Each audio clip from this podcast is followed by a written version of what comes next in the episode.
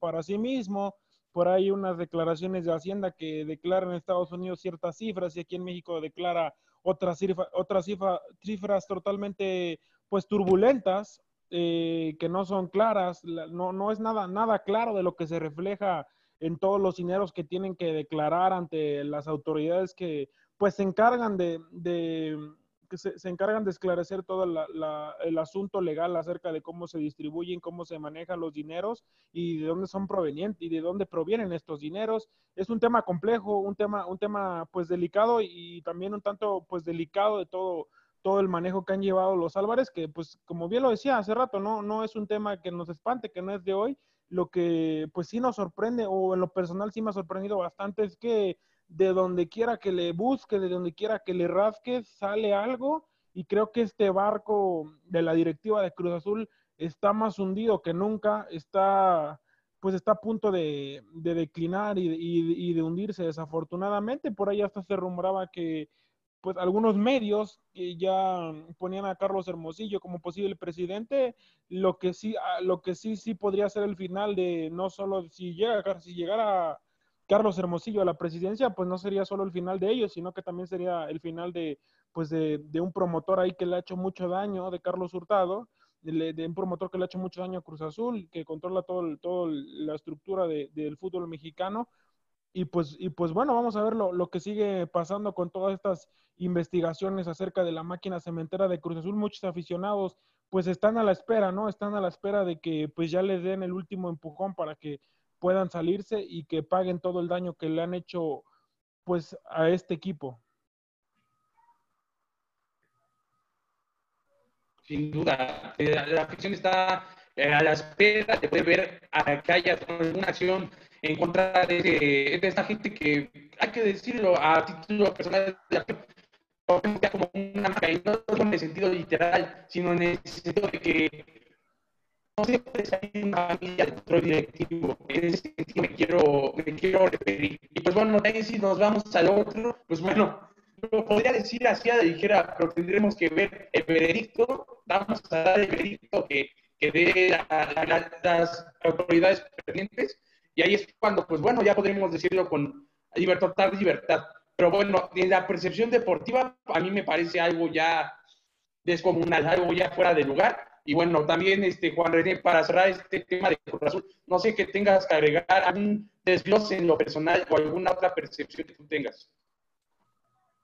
Bueno, pues creo que es algo que ya sabíamos todos que era un secreto a voces que los hermanos Álvarez tenían movimientos turbios con la, con la cooperativa. Y creo que tarde o temprano iba a pasar esto, ¿no? Me extraña que sea en este momento, eh, me extraña que sea en este sexenio, y no antes, porque esto ya, era, ya venía desde muchos años atrás.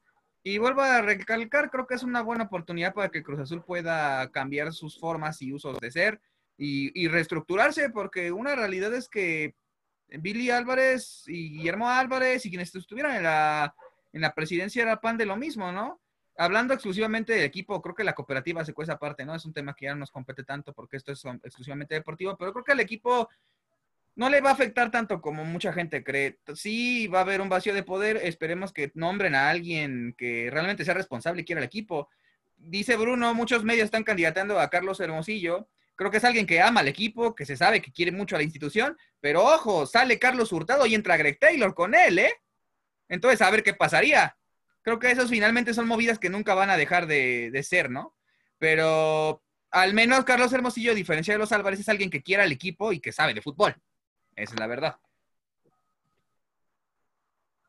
Sí, sin duda, sin duda. Y Carlos Hermosillo, mm, también en una opinión personal, concordando contigo con que tiene ese promotor de Greg Taylor eh, detrás de él, y pues también lo ha mencionado en muchísimas entrevistas, está que tiene una amistad bastante agradable este Hermosillo Greg Taylor.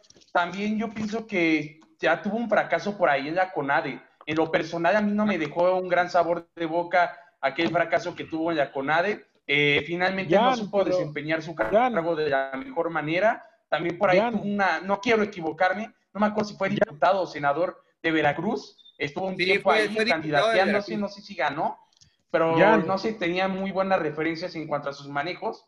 Y pues bueno, por ahí no, para mí no sería agradable eh, reencontrar, bueno, como aficionado, eh, tener eh, en ese tipo de manejo a él, porque no solamente manejaría lo deportivo como tal, podría ser un gran motivador, eso sí, ama el equipo, eso sí, también lo tengo por completo, y sobre todo, eso ya es ganancia, ya le saca más de la mitad de, de ventaja a Villa Álvarez, pero también ahí me tendría esa pequeña duda de, qué sucedería con Hermosillo.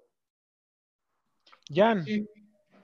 Pero, Bruno. Pero, pero mencionaba lo de la mencionaba lo de sí, sí, sí, mencionaba lo, mencionaba lo de la CONADE, pero dime, ¿a quién le ha ido bien en la pues CONADE? Digo, no estoy, no estoy justificando para nada a Carlos Hermosillo por su actuación, su, su, su gestión en la CONADE, pero dime, ¿a quién le ha ido bien últimamente en la CONADE? Y deportivamente hablando, su gestión en la CONADE fue fructífera porque en los Juegos Olímpicos de Londres 2012 fue cuando más medallas hemos traído en los últimos 10 años. Deportivamente hablando. Ya el, resto pues se puede debatir. Pero en Londres 2012 trajo muchas medallas, es la realidad.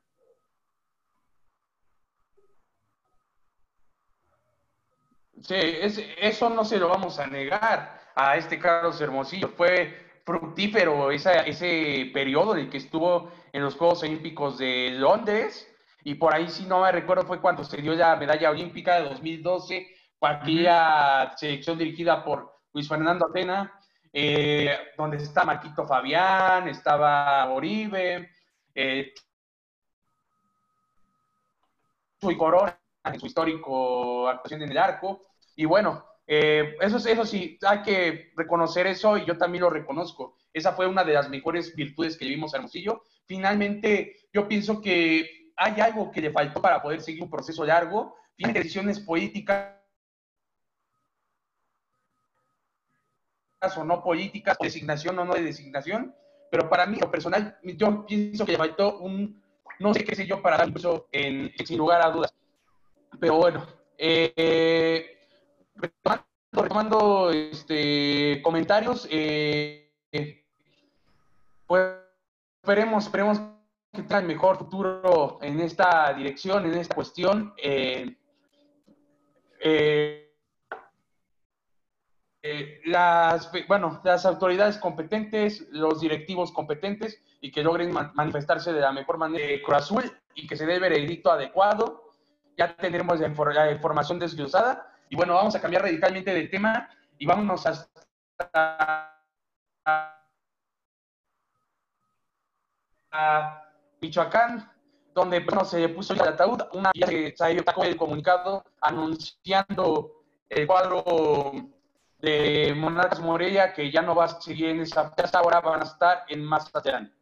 Y bueno, por un Avilés, ¿qué opinas acerca de esto?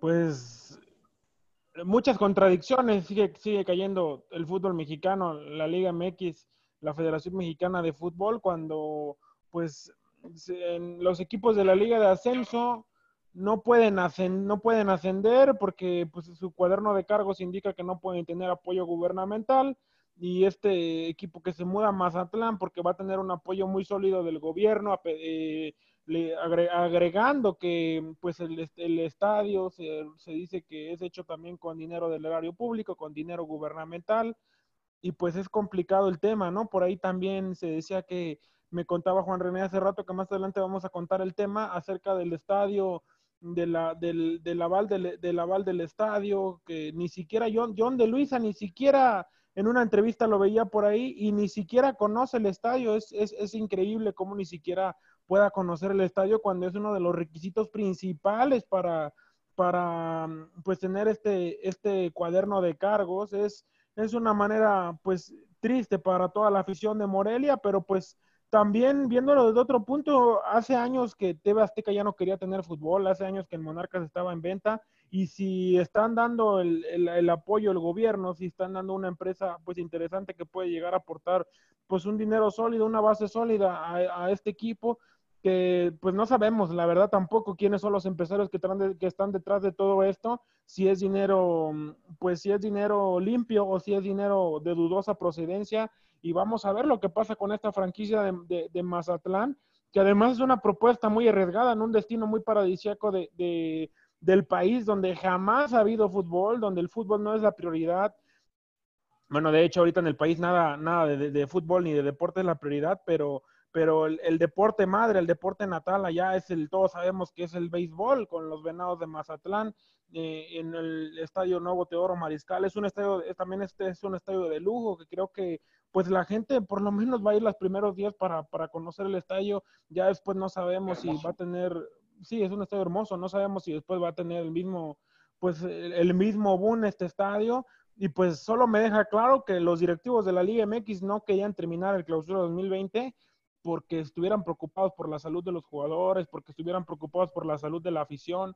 Querían terminar ya lo más rápido posible este torneo para poder concretar esta venta que se hizo, ya se venía cocinando, pero fue rapidísimo cómo se hizo la venta, una manera lamentable, una manera triste que a los jugadores ni siquiera les hayan informado antes, ni siquiera eh, los tomaron precavidos, los agarraron con los agarraron con los en el baño, con los calzones abajo y sin papel, a las jugadoras a las jugadoras ni les avisaron, se enteraron por redes sociales, es, es un hecho un hecho lamentable, veamos cómo toda la afición se, se manifestó, en la ciudad de Morelia, afortunadamente pacíficamente, entre comillas, eh, pero, pero bueno, de nada y de poco sirvió toda la, toda la afición de, este Morelia que y estaba a punto, ah, me, recuerdo que antier, ayer antier cumplió 70 años y bueno, es muy triste, hubiese cumplido, perdón, 70 años esta franquicia en Morelia y pues ahora el fútbol mexicano dándonos una muestra de lo que es el fútbol mexicano en esto y lo que más me aterra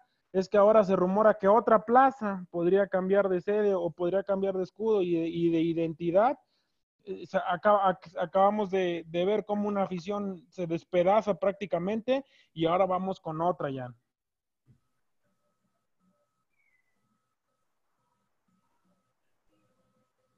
Sin duda. Está está deshecho, deshecho este, eh, entero y por eh, podríamos saber acerca de lo que sucede en Querétaro. También me da dando que también hay algo de más gente que quiere comprar el Querétaro. Se sabe en, secreto de Radio Pasillo que podría ser eh, un grupo de inversores que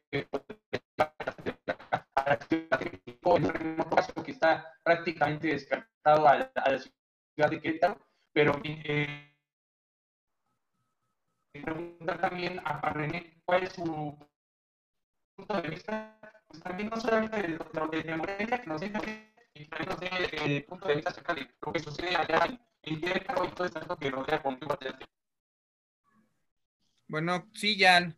Primero creo que es lamentable lo que pasa, el, el, comunicado en sí que manda TV Azteca para anunciar la mudanza de Morelia es lamentable en ningún momento le agradecen a su afición o se disculpan por lo que pasa. Simplemente hablan cosas lindas y bonitas de Mazatlán como si fuera la octava maravilla del mundo, el puerto de Mazatlán, que es muy lindo, no lo voy a negar, pero no es la gran cosa en cuestión futbolística, o sea, y no nos hagamos tontos, y creo que la liga tampoco se debe hacer tonta, eh, no, no son, no, que no sean, que no nos quieran ver que como si nos chupáramos el dedo, esto apesta, huele a que viene de parte de un capricho del gobernador, Quirino Ordaz, Ordaz Coppel, que de hecho, yo no sé qué va a pasar, eso también me mantiene con una gran incertidumbre, porque este gobernador sale el año que viene, el año que viene sale, hay elecciones el año que viene en Sinaloa. ¿Y qué va a pasar si el nuevo gobernador es de otro partido, de otra ideología política, o simplemente no quiere apoyar al fútbol porque no es su negocio propio de él, como parece ser que es de, de Ordaz Coppel?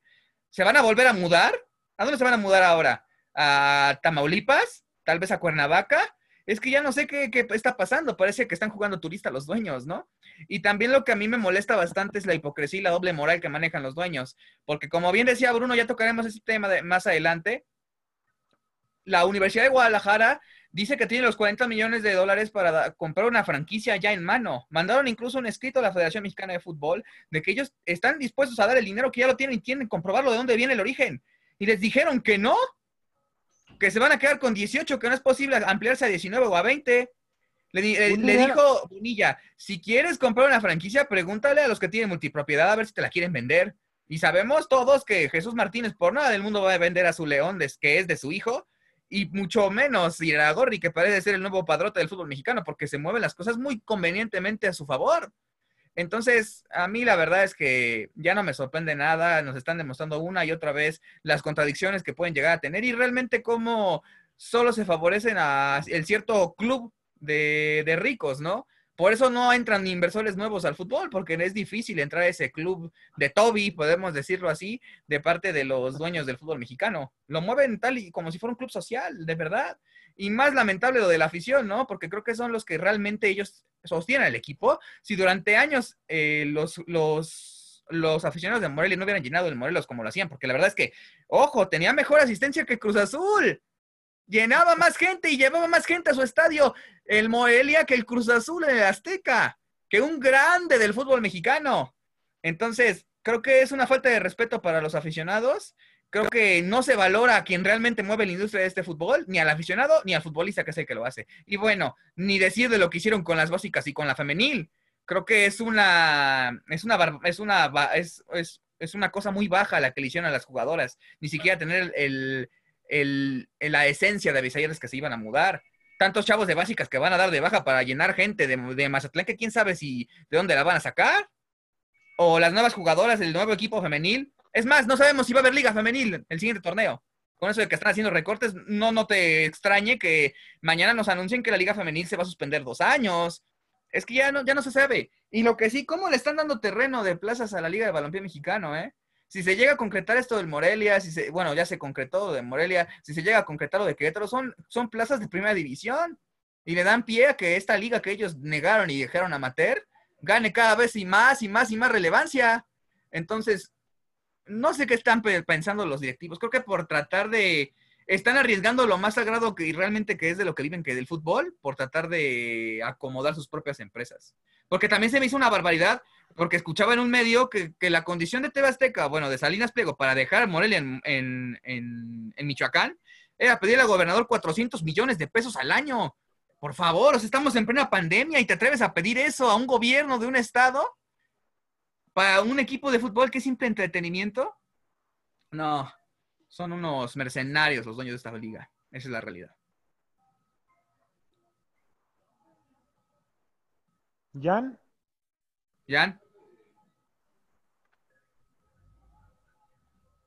Bueno, me parece que Jan, no sé si continúa con nosotros. Jan. Jan. Adelante, por favor, continúa. Continúa, por favor, Jan.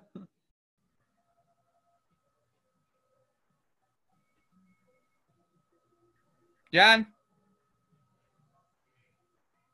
Creo, creo, que está sufriendo de dificultades técnicas nuestro compañero sí, está sufriendo de dificultades técnicas nuestro compañero eh, Jan. Sí, sí, adelante. Adelante, por favor. Sí, adelante, adelante. Adelante. ¿Me escucha? Eh, sí, sí, te escuchamos, Jan. Eh, continúa, por favor.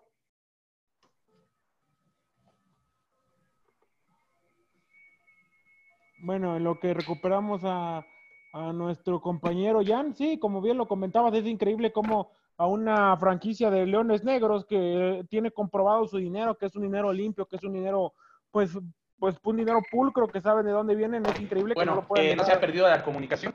y estábamos platicando acerca de todo aquello que, que estaba sucediendo en lo de Monarcas Morelia eh, que bueno, eh, también yo quisiera expresar mi opinión, para mí me parece una cosa bastante ilógica que le puedan dar una plaza, porque como bien dice Juan René, están obsequiando una plaza de la Liga de Balompié, están eh, obsequiando lugares, están obsequiando la posibilidad de vestirse de gala y tener un equipo ahí, que la gente empieza a jalar, empieza a jalar este interés en la gente, esta esta plaza de Morelia, que seguramente va a estar confirmada ya una plaza en cuanto antes ahí en la Liga de Balompié.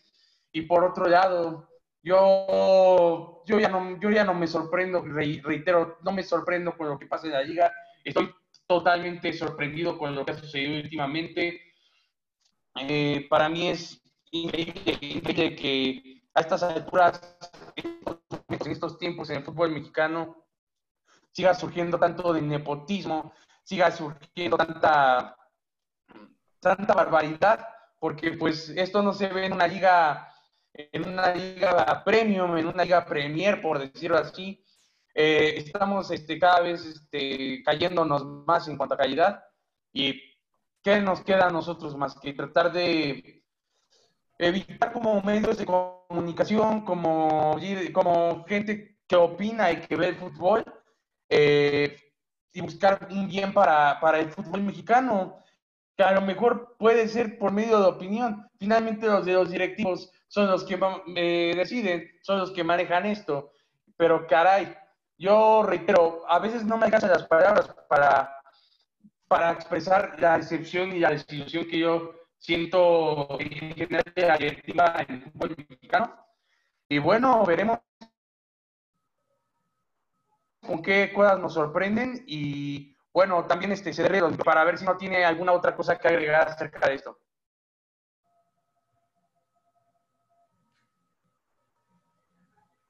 Bruno. Bruno. Bruno. Bruno. Sí, sí. ¿Me escuchan? Eh, sí, pues vamos a ver lo que pasa con este equipo de... Si yo lo escucho perfectamente, ¿me escuchan? Sí, perfectamente. Sí, bueno, vamos a ver lo que, lo que continúa sucediendo, cómo se continúa actualizando esta información acerca de, de la franquicia de Mazatlán. Se dice que pues Paco Palencia va a ser su entrenador. También una propuesta bastante arriesgada. Algunos jugadores ya decidieron o están por decidir no continuar más con el equipo. Por ahí el portero Sebastián Sosa se dice que podría estar cerca de, ir a Boca. Eh, también se rumora que Shaggy podría salir, que Aldo, Aldo Rocha, el capitán, podría, podría abandonar el equipo. También podría buscar nuevos horizontes es una incógnita lo que va a pasar con gran parte del plantel de, Morelia, que les dijeron, pues, no sé qué creen, nos vamos a mudar, agarren sus chivas, se empaquen, díganle a la señora, díganle a sus hijos que los vamos a cambiar de escuela, díganle a la, a la suegra que ya no va a poder estar con su familia, porque pues nos vamos a tener que, que mudar a otra ciudad, a, a otro clima, es complicada la adaptación que va a llevar el jugador, sí, pues le van a estar pagando, se tiene que adaptar, pero pues es, es complicado cambiar así de la nada nada más por capricho de algunos. Y como dice, como dices, como lo dices bien, Juan, es una incógnita qué va a pasar con las fuerzas básicas, qué va a pasar con la femenil. Vamos a, ver si van a meter peloteros. A las básicas ya las dieron de baja, les dieron las gracias. Van a empezar desde cero. No se van a llevar a ningún checo de básicas. Increíble, increíble. ¿Van a meter peloteros o no sé qué es lo que vaya a pasar con, las nuevas básicas? Porque en, en, Sinaloa tú bien me lo, me, lo, me lo platicabas que por ahí había una, una, unas inferiores que eran de... Si no de Santos, de Mazatlán, en la academia del FIPAC. Sí, del FIPAC. Gorri, otra vez en la conversación es muy curioso, ¿no? Es muy curioso y, y si es que es él, porque no se ha revelado con claridad, con exactitud quiénes son los dueños, quiénes son estos, estos empresarios. Si fuera Iraragorri, estarían cayendo otra vez en otra contradicción, que sería otra vez otro caso de la multipropiedad, que también no dejaron ascender a los equipos del ascenso porque eran parte de la multipropiedad y ahora otra vez, y en caso de que fuera pues hacer de Iraragorri, de Raragorri, pues sería lamentable, sería que es un círculo muy cerrado este de los dueños, tú sí, tú no, te, es de dedazo como el viejo PRI, pero bueno, vamos a ver, vamos a ver lo que, lo que puede pasar con esta escuadra de Mazatlán que pues ya no nos, ya no nos debe ni, ni nos debe de asustar ni sorprender nada, porque pues todas las fechorías, todas las atrocidades siguen sucediendo en esta Liga MX que me ha estos últimos días de pandemia me ha desilusionado más que nunca. Este año sí se han expuesto eh, feo, de, de fea manera, los dueños del, balón en este, en este país. Eh. Sí, en efecto. En efecto, se han, expuesto. Eh, los dueños de este país se han quemado. Y pues bueno, aquí me, me decía desde que perdía la comunicación, nada, nada, nada nos deja de sorprender. Eh, pero en fin, eh, Bruno Avilés, ¿qué, tema, ¿qué, tema, estamos, estamos por tocar? Adelante, ya nos puedes comentar acerca de lo que sepas de esta, para cerrar el tema del fútbol mexicano, ¿Nos podrías comentar acerca de qué sabes acerca, perdón, acerca de, otra vez, perdón que sea tan repetitivo, de eh, la mudanza de Querétaro, bueno, el cambio de identidad de Querétaro con Atlante, Ah, lo que se ha rumorado en estas últimas horas? ¿Jan? Claro, se, ha man- se ha manejado que cuatro líderes de, de- que ha- han, han ido a hacer eh, dinero a Grupo Caliente por al Club Atlante a la Ciudad de México y poder tener a su franquicia, eso más horas.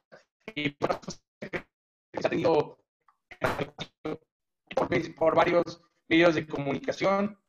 El único medio que no está de acuerdo con esa información es el Fantasma, que maneja que no sería eh, en, este, en esta temporada cuando se diera el cambio, pero varios medios están manejando de que el Atlante regresaría. Sí, pues habrá que, habrá que esperar a que a ver qué más información sucede acerca de este tema. Y, y Juan René, no sé si tengas alguna otra primicia o algo más que agregar acerca de este tema antes de cerrar con él. Bueno, lo que yo he tenido de información hasta el momento es que, bueno, a mí me llama poderosamente la atención que Televisa lo dé casi como un hecho que le va a hacer la mudanza. Y eh, a mí me llama la atención, no es que crea mucho en este medio, pero la realidad es que Televisa es este, uno de los principales promotores de que el Atlante regrese a la Estadio Azteca. No es un secreto que desde hace muchos años el que, que la, la, administración, por cierto, de la Azteca la lleva Televisa, están buscando un tercer equipo para el Estadio Azteca, no sé para qué. No sé qué estén buscando con tener un tercer equipo en el Estadio Azteca, pero desde hace mucho tiempo es un deseo que tienen. Y que ellos estén eh, promoviendo esto y que lo den casi como un hecho, a mí me llama mucho la atención. El Fantasma Suárez, yo también leí esa columna, él dice que hay un trato con el gobierno de Querétaro de que no se puede mover el equipo hasta el 2021. Pero ya vimos cómo eso luego no importa mucho, porque Morelia también muchos negaban que se pudiera dar el caso por este mismo comodato y al final se terminó yendo. Creo que... Aquí todo se puede, en este fútbol todo se Exacto. puede. Exacto, y si no llegara a pasar, también he escuchado de que cabe la posibilidad de que el Atlante juegue un año en Querétaro como Atlante, cosa que no sería nueva, ya lo intentaron en los años 90 y les fue, les fue terriblemente mal eh, cuando el Atletas Campesino descendió y quedó vacía la corregidora vino el Atlante a mudarse ahí uno, un año, una temporada, me parece que solamente duró el, el, el sueño y, y, la verdad fue un fiasco, fue un fiasco total, nunca se identificó la gente con los colores azulgranas y pues la verdad, a mí en lo personal me agrada que una franquicia tan histórica y de las pocas que tienen un origen humilde en este país como es el Atlante, que realmente es el equipo del barrio de, de la Ciudad de México, realmente es el equipo que es de, debería ser el equipo de las masas en la Ciudad de México, regrese al fútbol de primera edición a mí me da mucho gusto, pero no me gusta la manera en la que lo llegaría a hacer, otra vez robando identidad, otra vez quitándole a una afición este, algo. Pero yo siento que es, es, es, casi un hecho. Por como veo las cosas, es un deseo desde hace muchos años que el Atlante vuelva a primera división y es un deseo también de los dueños del Atlante ya irse de Cancún desde hace muchos años.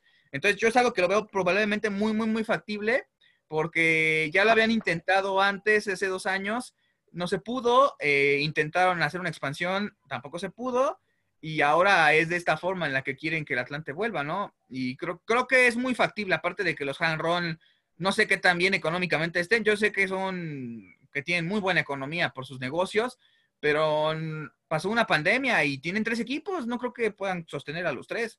Entonces yo, sí lo veo muy factible, la verdad. Aunque, aunque un año, digámoslo así, que cumplen el comodato, porque el comodato, ojo, es para no mudar a la franquicia. Nunca dice que cambiar de nombre la franquicia. A lo mejor puede jugar un año en Atlanta en Querétaro, a ver cómo le va. Puede ser, ¿no? Sí, una, una gran posibilidad de que el Atlante pudiera ¿Sí? jugar. No Sí, sería la primera vez, como me comentas. Yo así lo veo.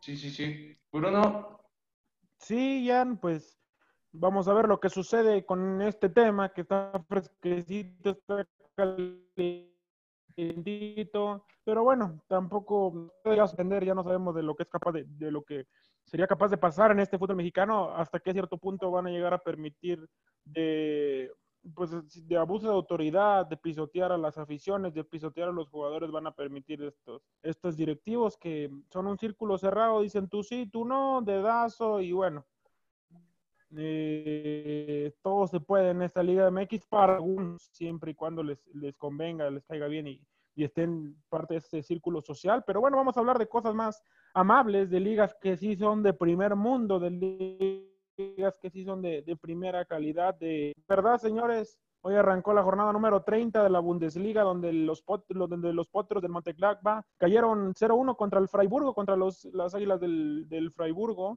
1-0 cayeron. El día de hoy arrancó la jornada número 30. El día de mañana se juega el, tal vez el duelo más interesante entre las aspirinas del Bayer Leverkusen de Hyberts y también por ahí de, Karim Belarabi contra el Bayer, el Bayer Múnich, un partido muy interesante en Bay Arena donde en los últimos cinco partidos han sido cuatro victorias para las aspirinas, ¿eh? además de por ahí hace en, el primer partido de estos cinco, eh, una goleada de 6 a 0 por parte del Bayer Leverkusen, sin duda que ha sido una de las piedritas en el zapato de este Bayern Múnich.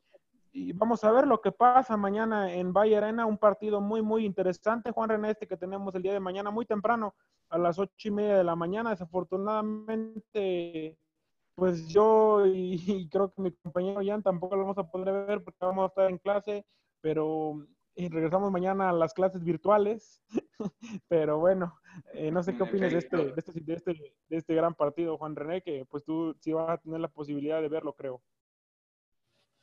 Bueno, sí, me parece que es un partido muy interesante, sobre todo porque los dos equipos arrancaron muy bien regresando del parón invernal, bueno, del parón obligado por, la, por el coronavirus porque hubo equipos que regresaron muy mal, como el Red Bull Leipzig, que no ha tenido ni pies ni cabezas, otros que regresaron peor, como el Schalke 04, que de verdad hace mucho que no veía errores de ese tipo en, cualquier fútbol de primera división. olvida tú de que sea Alemania, eh, de verdad el Schalke 04 y el Eintracht Frankfurt les he visto errores defensivos casi de llano, eh, la verdad. Entonces creo que es interesante porque el Bayern Leverkusen viene muy bien. Este chico jovencito alemán, que se me fue su nombre, el contención, qué buen nivel trae, ¿eh? la verdad es que está en su estado de gracia y al mismo tiempo el Bayern Múnich creo que ahorita tiene, bueno, el parón del coronavirus nos dificulta tener un punto de comparación, ¿no? Pero yo me atrevería a decir que la mejor defensa en la, actualidad del fútbol en Europa es la de Bayern Múnich, ¿eh? Qué, qué, buena línea defensiva tienen. Por la salida de Alfonso Davis y su regreso de recuperación, que me parece increíble. A mí me encanta cómo juega este jugador canadiense. Me encanta cómo juega Pavard y todo el, la técnica que tiene este chico, para mí el mejor, este, uno de los mejores laterales del mundo. Y la verdad es que Boateng y Alaba se han encontrado muy bien juntos en la central. Entonces me parece un equipo sumamente sólido en la defensa. Ya conocemos a Manuel Neuer, la clase de portero que es. Eh, tenemos a Joshua Kimmich y a León Goretzka, que la verdad, wow, par de contenciones que dominan el medio campo a su antojo. Tomás Müller, que es el alma del equipo, es un jugador que a mí me duele mucho que en la semana hayan confirmado que Joachim Lowe no le va a dar seguimiento para la selección alemana, pero para mí es el mejor jugador alemán de, este momento, Thomas Müller. La verdad que qué nivel y qué corazón e, es, es, el alma de ese equipo. Se nota que, adora y que ama los colores del Bayern Múnich. Y bueno, también por ahí. Con Lewandowski, con también... Coman, que ha llegado un poco mal. Eh, la verdad no está en su nivel óptimo. Y del otro lado, este Ah, se me va el nombre. De este Diabetes. También está en, en Ganabri, también tiene una, labor. Una, ah, Nagri, sí, no, Nagri, qué buena. Sí, qué, qué, buena labor hace en la banda derecha. Entonces yo siento que a pesar de que el Bayern Leverkusen viene muy bien, creo que creo que el Bayern Múnich eh, va a terminar ganando el partido, porque veo un equipo muy, muy sólido, de verdad que sí. ¿Jan? Sí, Sí. Sí, sí. Eh, bueno, ¿qué opinas de este? Sí, adelante de este partido importante el día de mañana. Ya nos analizaba un poquito Juan René de todos los jugadores que nos vamos a encontrar y me parece, Jan, me estoy adelantando mucho, pero que este Bayern por la manera que está jugando, por cómo va a estar encargado rumbo a la Champions, se convierte en el, candidato principal a ganarla y a ir por el título. Ya está agarrando buen, buen estilo de juego, está agarrando muy buen ritmo. Sus jugadores me parece que no les pesó nada el, confinamiento. Y bueno, está, tiene línea por línea, tiene pues, tiene buenos elementos con además que están, la, y bueno, tiene las líneas sólidas en todos los centímetros de la cancha. de Joshua Kimmich está en un momento espectacular. También Alfonso Davis, la central está muy segura. También la, la media, el corazón del Bayern Múnich, Thomas Müller y pues también Manolo Neuer, que es un muro. ¿Jan? Sí, sí, sin lugar a dudas, es un equipo bastante sólido línea por línea y para muestra pues basta ver este su desempeño en el torneo general, el ver este tan bueno que se tuvo a pesar del parón y pues bueno, hay que reconocer que Bayern se ha aventado un toneazo eh, y finalmente este, este partido que se puede considerar un clásico que es el Leverkusen ante Bayern yo pienso que va a ser de mucho llamar la atención. Es el partido, como bien comentabas, el partido estelar, el partido que no nos quisiéramos perder. Y pues, caray, es un partido en el que puede terminar por consolidarse el Bayern Múnich, que este, ya amarrando casi, casi ya el título, porque, pues bueno, de por sí ya muy difícilmente se lo quitan. Y bueno, reconocer, reconocer el trabajo que se ha hecho por parte de la preparación física la preparación técnica y sobre todo la preparación mental, porque me asombra en cómo se conjunta un equipo como el Bayern, que bueno, en cada una de sus piezas se explota el potencial de cada jugador, que como, bueno, bien sabemos que los alemanes siempre en mentalidad van a ser muy duros, muy técnicos y aferrados a, a, a poder consolidarse, a poder lograr el éxito, a tener un éxito.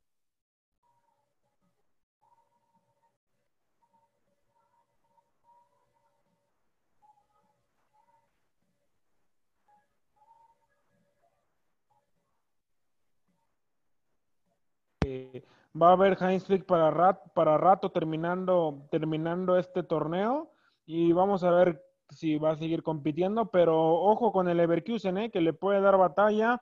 Yo no veo un partido tan, tan, tan fácil para el, para el Bayern Múnich. Ya vimos que contra el Borussia le costó un poquito de trabajo por las últimas goleadas que se habían estado propinando y ahora pues el Leverkusen puede hacer un partido interesante, ya sabe más o menos cómo jugarle y sin duda que ha sido una de sus piedritas en el zapato en estos últimos en estos últimos años, en estos últimos partidos, que el Leverkusen pues a lo mejor ya no está peleando por ese título, pero sí está peleando por los puestos de mm, internacionales de las clasificaciones europeas, para ser exactos, está peleando por entrar a la Champions y bueno, se puede convertir en un equipo incómodo, aparte juegan en Valle Arena que bueno, está, está cerrado, sí, pero pues aún así es su cancha y están obligados a, salir a, atacar y, hacer daño y vaya que tiene algunos elementos desequilibrantes para poder hacerle daño a este equipo del, del, Bayern de, de Múnich. Y pues vamos a ver qué, qué, sucede en esta jornada de la Bundesliga. Juan René, otro partido interesante que también tenemos en la Bundesliga es el Borussia Dortmund ante Hertha Berlín. Otro partido interesante. Hertha Berlín lo viene haciendo bien y pues Borussia Dortmund, pues, eh, después de su, de su descalabro, ya sin aspiraciones al título, ya muy complicado, pero bueno, ha sido uno de los equipos que mejor se ha, mostrado en este rectángulo verde de, de, la Bundesliga. Así es, este, como bien lo apuntas, Bruno, el Hertha Berlín, en lo personal, a mí es un equipo que me encanta cómo volvió del parón. De verdad, están jugando muy buen fútbol. Y era un equipo que antes del parón no le ganaba absolutamente a nadie. Y nos está demostrando realmente que tiene nivel para competir y está haciéndolo de buena forma y no ha perdido en este momento en lo que va del campeonato el Hertha Berlín desde que se reanudó. Eh, en contraste vemos un Borussia Dortmund que venía jugando excelentemente bien, pero pues que eh, desafortunadamente tras su, que creo que no jugó mal ese partido contra el Bayern Múnich, que fue dominado por el Bayern Múnich, creo que no lo hizo de mala forma el Borussia Dortmund, entonces viene un poco de capa caída, no se ha podido recuperar al 100% después de esa derrota, y creo que es un partido interesante de un equipo que viene pujando muy fuerte desde la parte de abajo, que había estado eh, metido incluso en puestos de descenso, que ahora sí se mete el acelerador por lo pareja y lo competida que es la Bundesliga, obviamente quitando la parte del título del cuarto lugar hacia abajo, prácticamente es una disputa muy, muy encarnizada y muy pareja. Y, y si el Hertha Berlín a unos cuantos triunfos más, podría meterse incluso en zonas de Europa League o hasta de Champions League. Entonces creo que si el Hertha Berlín quiere hacer una temporada histórica, está en una muy buena oportunidad de hacerlo y qué mejor forma de probar realmente cuál es su nivel en este momento que con uno de los mejores equipos que ha mostrado fútbol como el Borussia Dortmund después de este parón. Aunque claro, el Borussia Dortmund va a tener unas cuantas bajas ya que eh, estaba leyendo una noticia de que tanto Akanji como Jadon Sancho habían faltado el respeto a un protocolo. Creo que se fueron a cortar el cabello en una peluquería. Axel Witzel, me parece que también Axel Witzel, el, contención belga, también era parte, eran cuatro, cuatro o cinco jugadores. Cuatro o cinco jugadores, ajá. Y, están esperando a ver qué resolución da la liga, porque recordemos que hay gente, esta liga, o bueno, las ligas han sido muy estrictas con esto del coronavirus en Europa. La liga austríaca, por ejemplo, le quitó seis puntos al que era el líder, que era el LASK, eh, por incumplir con medidas sanitarias en un partido le quitó seis puntos y eso le costó la, bueno, puede ser que le cueste el campeonato, porque le llevaba seis puntos de ventaja al Red Bull Salzburgo y con esto se fue hacia abajo. Eh, también creo que en la final de la Copa de al Hombre, al Hombre Dúncaro le, le, dieron una fuerte sanción por, por el festejo y por irrespetar, porque su afición se, se comulgó en una sola tribuna, porque ya jugaron con público y se supone que iba a haber sana distancia entre estos entre los aficionados para evitar algún brote de eso del coronavirus. Y la liga alemana ya nos demostró con muchas sanciones que han dado que pueden ser severas con esto. Hay que esperar a ver qué sanción le dan a los jugadores que fueron a esto de la Bundesliga. Eh, y creo que por ahí se podría ver un poquito diezmado el conjunto del Borussia Dortmund. De no ser así, creo que vamos a tener un partido muy parejo y muy abierto, porque el Hertha Berlín ha hecho muchos goles. Ha, ha dado golizas de 5, 6, 4 goles en muchos de sus partidos. Y yo tuve la fortuna de ver el partido que jugaron contra el Red Bull Leipzig y la verdad es que pudieron ganarlo. Empezaron perdiendo y, empezó, y terminaron empatando a dos. Y estuvo a nada el conjunto de la capital de arrebatarle el triunfo al Toro Rojo de Leipzig.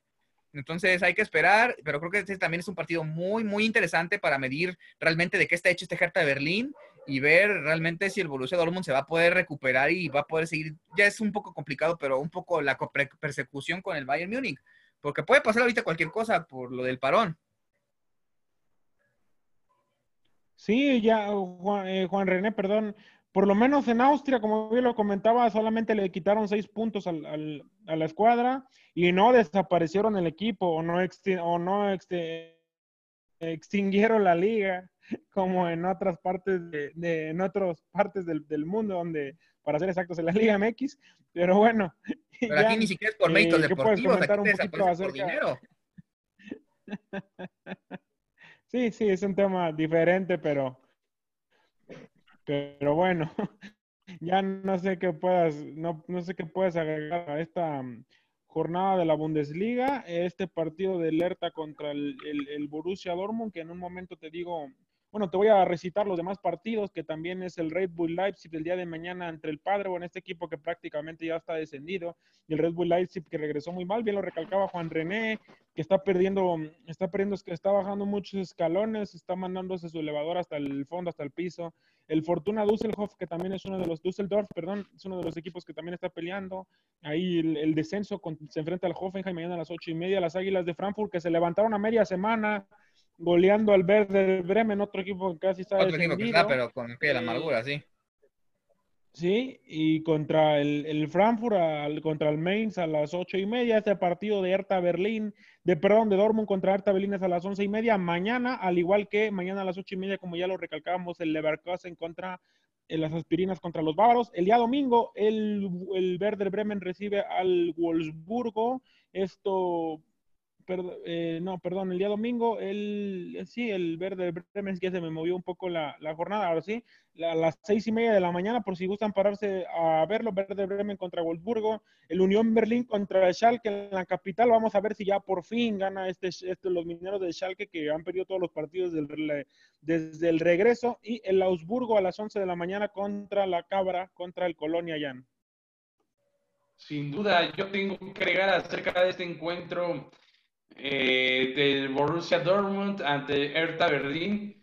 Que, sinceramente, lo que, van, lo que vaya a buscar el Dortmund dentro de lo que cabe es este, sacar un resultado decoroso, porque pues bueno, seguramente en el seno del plantel se debe tener muy a sabiendas de que va a ser ya muy difícil de poder rescatar algo, pero pues tienen que sacar esa victoria, es lógico, esa visión de oxígeno, y pues bueno, como bien dice el dicho y el refrán, este, la esperanza es lo último que muera el último. La esperanza es lo último que muere, perdón. perdón la redundancia y pues caray. A ver, a ver qué sucede en esta situación y, eh, y, con la liga alemana que en general, pues bueno, yo la verdad estoy muy agradecido con la liga alemana de que vuelva. Hay algo de fútbol tan siquiera, y, pero pues bueno, ya en, en, el transcurso de esta semana tendremos muchísimas más ligas, ¿no, Bruno? Sí, ya estábamos por arrancar. La siguiente semana, para ser exactos, en Europa, ya se van a jugar las vueltas tan esperadas de las semifinales entre en la Copa de Italia. Van a ser a puerta cerrada, sí, se va a jugar el 12 y el 13 de junio. Las semifinales que recordemos que Milan va empatado 1-1 con la Juventus de Turín en un partidazo que fue la ida y el Napoli va ganando, le va ganando al Inter 0-1, van al Estadio San Paolo a jugar la vuelta una final, una semifinal interesante de vuelta, 1-1, una está en la trinchera, la otra va un poquito más a favor de, del Napoli, van a jugar en San Paolo a puerta cerrada, vamos a ver si la puerta cerrada le puede beneficiar al Internacional de Milán, pero son partidos interesantes los que tenemos 12 y 13 de junio para que el día 17 en el Olímpico de la Roma se juegue, eh, se juegue la, la final, igual a, la puerta cerrada triste, pero pues eh, la final que puede haber puede, puede llegar a ser interesante, ¿no, Juan René? Incluso puede haber un derby de la Madonina que sería pues increíble en una Copa de Italia, aunque también pues habría un sabor agridulce porque pues tampoco habría afición, habría tifosis en, la, en, la, en las gradas del Olímpico. Y podría, y a eso súmale que también podría ser histórico porque podría ser la última final entre estos dos que se den en San Siro, porque recordemos que se acaba de aprobar la demolición de este estadio para construir uno nuevo. Juan René, pero Juan René, pero no serían San Siro, serían en el Olímpico. Ah, serían en, el Olímpico de Roma, ¿verdad? Sí, cierto, cierto, disculpa. Eh, se me olvidaba que la final de la Copa Italia siempre la hacen en, una, en, el Olímpico de Roma, como pasa también en la, final de la Focal, que siempre es en el Olímpico de Berlín. Eh, pues sí, este, aunque vuelvo complicado, Bruno, la verdad es que el Milán es un equipo que no termina por encontrar la brújula desde hace muchos años.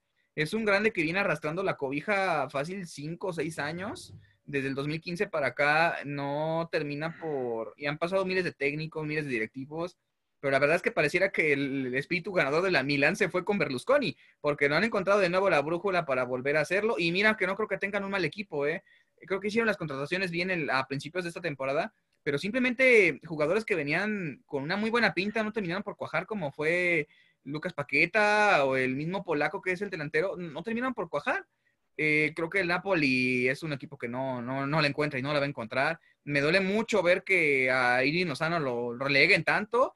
Creo que lo peor que le pudo haber pasado es que llegara Gattuso al, al banquillo del Napoli. Eh, y bueno, creo que es una gran oportunidad para el Inter para volver a levantar un título que no lo hace desde hace muchos años si quieren volver a reactivar el llenar sus vitrinas, creo que esta es una muy buena oportunidad. Y para mí, yo lo daría como el favorito para, la, para ganar la, la, Copa Italia, pero bueno, hay que ver cómo regresan el parón también, porque eso también va a ser importante. Es lo mismo que me llama poderosamente la atención de la Liga Española. ¿Cómo van a volver del parón el Madrid, el Barça? Eh, tal vez el Leganés vuelva con un segundo aire y se pueda salvar del descenso, tal vez el Mallorca venga más bajoneado. Es algo que me llama mucho la atención. ¿Cómo va a cambiar, así como pasó en Alemania, las posiciones en otras ligas? Porque realmente este parón vino a modificarnos todo.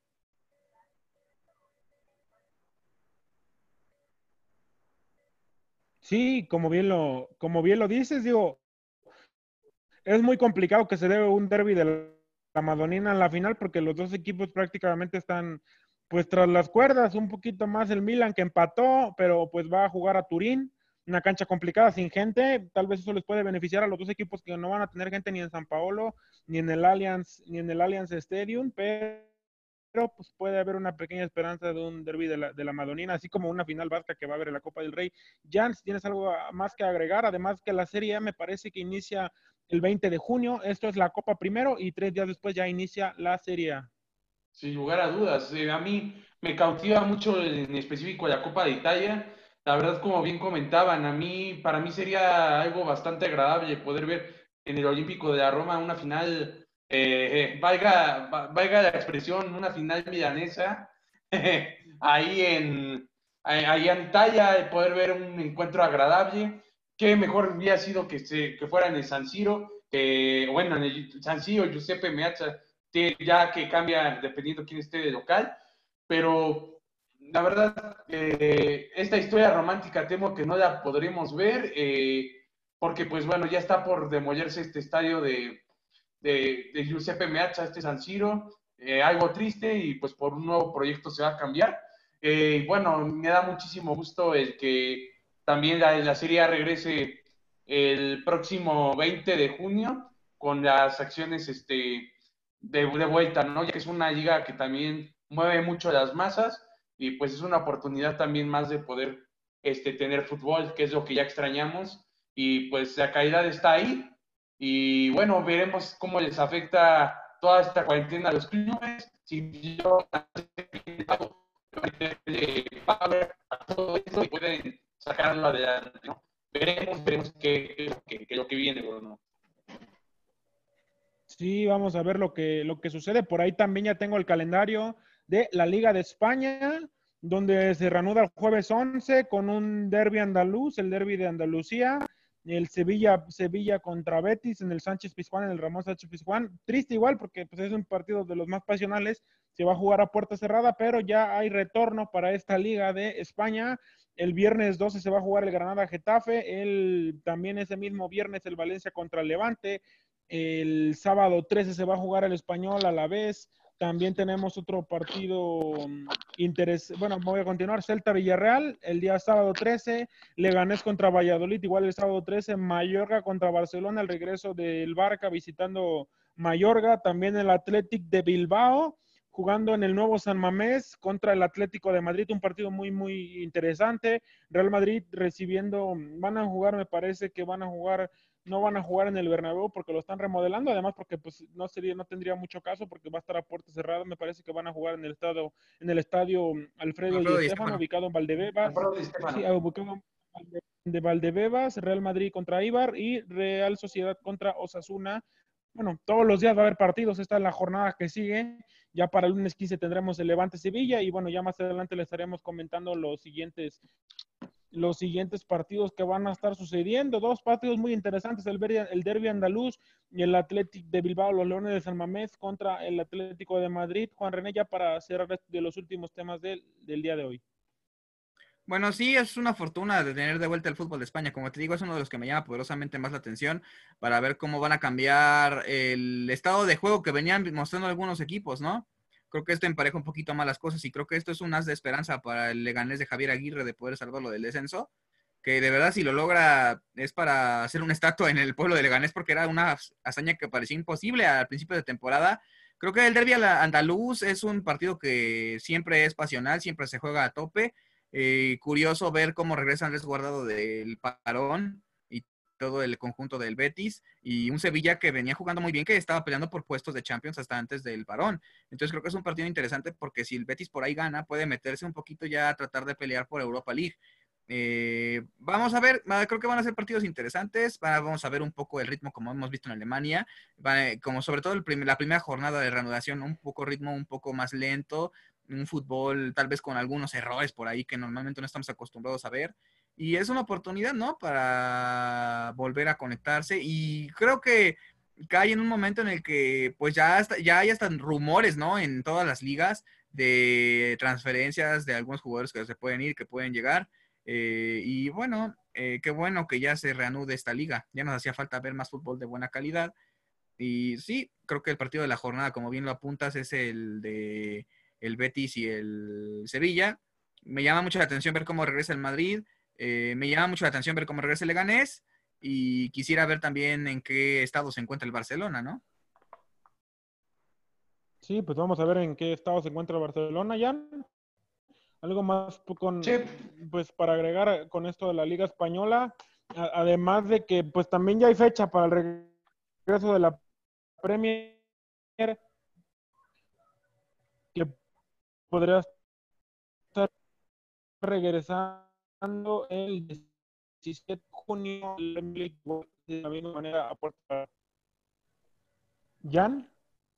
¿Jan? Pues es, pues una enorme, sí, es una enorme noticia, Bruno. Adelante, Es una enorme noticia el que, el que regrese a, la Premier League también el 17 de junio, como bien comentas. También es bastante bueno que regrese a la liga. Hay bastantes buenos equipos. Hay eh, por ahí un clásico bastante llamativo. Y bueno, tenemos este, bastante de dónde cortar, de dónde tejer para poder este, en los próximos días también traerles programas acerca de lo que se venga en esa, en esa liga, que ya estaremos desglosando, pero pues caray, yo me quedo con que, aunque estas ligas ya, ya, ya, ya, ya urgía que regresaran, la verdad, es un privilegio, una bendición ya tener de vuelta estas ligas y pues también este, disfrutar más allá de que regrese Barcelona y Real Madrid, pues de todos los equipos, ¿no? Porque tienen su plus, igual en la Premier League, pues ahora sí que los aficionados de Liverpool están que no se la creen, están ya muy pocas jornadas de poder concretar ese título que parecía que se decía de las manos a los Reds después de muchísimo tiempo sin ser campeón de, liga eh, por parte de, Liverpool. Sí, Jan, bueno, pues esta es la información deportiva de fútbol. Por ahí ya no sé si voy a dar eh, la NBA al regreso, también el regreso, las fechas de regreso de la Fórmula 1. Por ahí te espero para que te despidas con la última información. Por ahí se Bruno. Bueno, no. Bruno. Falleció el hijo de Sí, Jan. Escuchas. Estaba fallando la comunicación. ¿Quién falleció? Disculpa. Jan, sí, eh, seguramente ya estás enterado para que nos des la nota después de dar el tema luchador para todo nuestro público de Spotify. Ah, de, seguidores. Eh, bueno, yo voy a comentar los, los, ya las fechas para la Fórmula 1, para que nada más hablamos de fútbol, va a regresar en Austria, ya hay ocho fechas de regreso de la Fórmula 1, en, en, Austria hay del 3 al 5 de julio, también en misma Austria del 10 al 12 de julio, en Hungría del 17 al 19 de junio, también en Silverstone en Gran Bretaña, del, también van a del 31 de julio al 2 de agosto, también en la Gran Bretaña del 7 de agosto al 9 de agosto, en España van a correr, los motores van a arrancar desde el paddock a partir del 14 al 16 de agosto. En Bélgica del 28 al 30. Y en Italia, me parece que es en, ah, bueno, no recuerdo el nombre de esta, de Monza, en Monza, Italia, del 4 al 6 de septiembre. Y se podría estar, habría bandera, bandera cuadros para el Gran Premio de México. No se sabe si con gente o sin gente, pero podrían estar corriendo en el Autódromo Hermano Rodríguez. Vamos a esperar a ver qué puede suceder con esta con esta Fórmula 1, con estos, con estos motores. Por ahí ya hay cambios para la siguiente temporada, donde pues ya vimos que mm, Carlos Santos va a formar parte de Ferrari tras la salida de, Alonso. Y pues vamos a ver, perdón, tras la salida de Sebastián Vettel, perdón, Alonso llegó por, Sebastián Vettel llegó por, por Alonso y vamos a ver los, los cambios que se pueden seguir dando. También la NBA, el 22 equipos a partir de julio se va a jugar en se va a jugar en Orlando, se va a jugar en Florida, ahí en las instalaciones de pues de ESPN, unas instalaciones en un complejo deportivo de ESPN muy grande con 14 sí, en Disneylandia prácticamente y pues ahora sí que esta liga que para mí es la mejor liga deportiva en el mundo, deportiva en general, mm, se va a estar jugando, va a seguir siendo muy mágica. Y por ahí Juan René ya el último tema con el que te vamos a despedir ya también se pusieron de acuerdo la Asociación de Jugadores de la MLS con la liga para también reanudarse el 7 de el 9 de junio, julio, me parece que va a regresar la Ah, sí, claro, este la Asociación de Futbolistas de Estados Unidos acordaron que creo que el 9 de julio regresan igual como pasa con NBA va a ser todo en el complejo deportivo de ESPN en Orlando, Florida, porque tienen bastantes canchas y bastantes, bueno, las facilidades de todas las instalaciones, tanto para entrenar como para jugar ahí y ahí concentrarse todos los equipos. Eh, creo que es un punto positivo que ya se hagan pesar los jugadores del MLS, porque hace unos años no tenían tanto peso. ¿eh?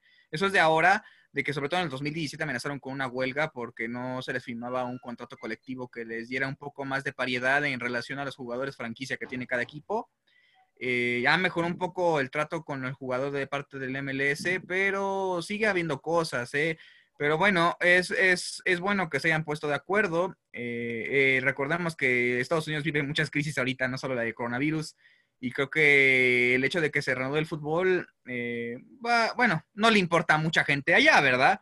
Pero creo que es positivo para tener un poquito más de baraja de dónde ver de fútbol. En lo personal yo no me interesa mucho esa liga, pero es bueno ver el seguimiento que tienen y ver cómo si ellos sí hacen las formas de una manera muy diferente a las que hacen aquí, ¿no? Es un punto comparable de cómo es el fútbol en los Estados Unidos, cómo se conceptualiza la liga y cómo se organiza aquí, ¿no? Que pareciera que estamos viendo un club privado, ¿no? O una pelea de muchachos ricos jugando un turista.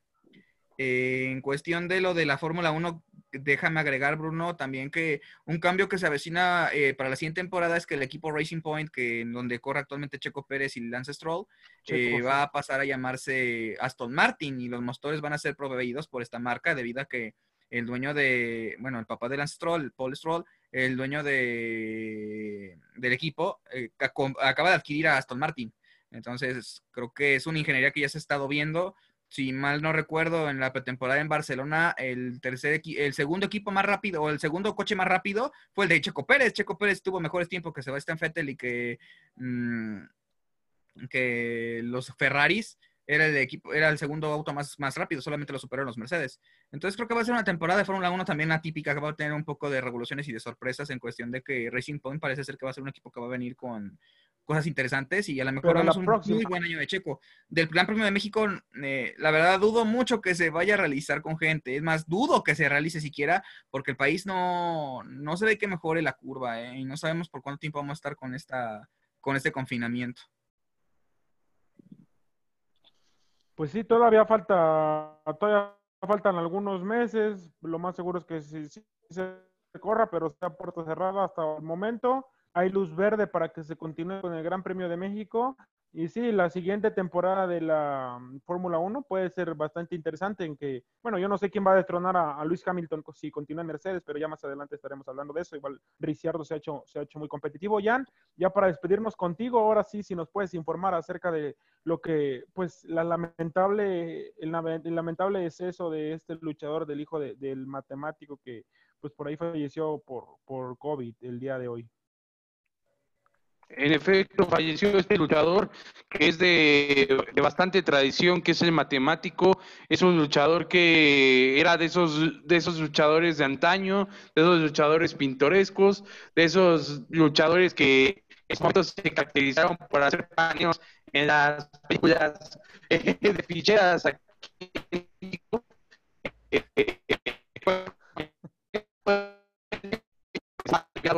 en todo eh, en, una película. Y pues también es, una, es un personaje que, en, el, en, las, en el pueblo se quedó arraigado su imagen. Y pues es una leyenda de Nezahualcóyotl, eh, Rodolfo García, el matemático segundo, luchador profesional y también recordar su labor como policía pues fallece y pues que descanse en paz el matemático. Y pues bueno, esta lamentable noticia para los fans de la lucha libre, a los cuales este, me atrevo a mandarles un saludo y también este, allá no me quisiera olvidar de todos los conductores que nos siguen escuchando este programa vía Spotify, porque pues ya, ya se ha vuelto una tradición en las carreteras que nos escuchen.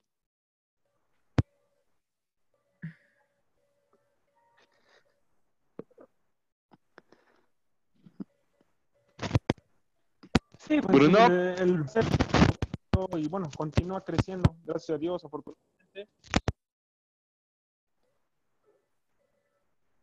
Bruno. ¿Escuchan? Creo que se quedó. Pero, bueno, sí, te escuchamos.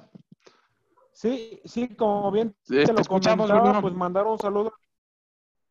Sí, como bien te lo comenté allá, pues, una tradición Spotify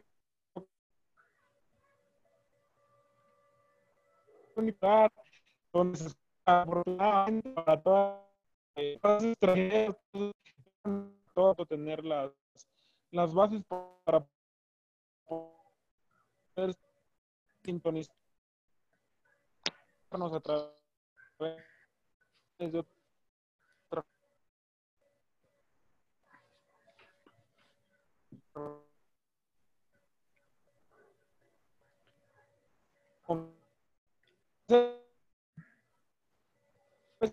Bruno, Bruno.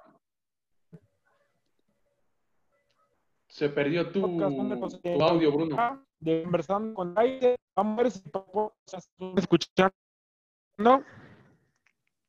Sí. Sí, bueno, estaba despidiendo el, eh, estaba despidiendo el, el, programa, agradeciendo a toda la gente que nos escucha a través de, de, Spotify, que nos va a escuchar, agradecerle a toda la gente que nos miró un ratito en Facebook antes de que, pues, desafortunadamente, les pedimos una disculpa porque se cayó la señal a la gente que apenas estamos transmitiendo en, en, Facebook, en distintas redes, pero aquí está el alentado del podcast, ya no en vivo, pero está en Spotify en vivo para la gente de Spotify, sí. Y bueno, agradecer a toda la gente, a todos los traileros, a toda la, toda la raza que escucha este podcast. Estuvo Jan Gómez Gil, se despide Bruno Avilés. Un placer estar otra vez en, conversando con el Kaiser en este podcast número 74, ya muy cerca de llegar a los 100. Y bueno, muchas gracias, buenos días, buenas tardes, buenas noches, a la hora cual sea que nos estén escuchando a través de sus distintas redes sociales y agradecerles hasta la próxima, hasta el próximo viernes y también pues pueden, podemos tener un programa ahí con, con invitados entre semana. Hasta luego. Chao. Ahí está.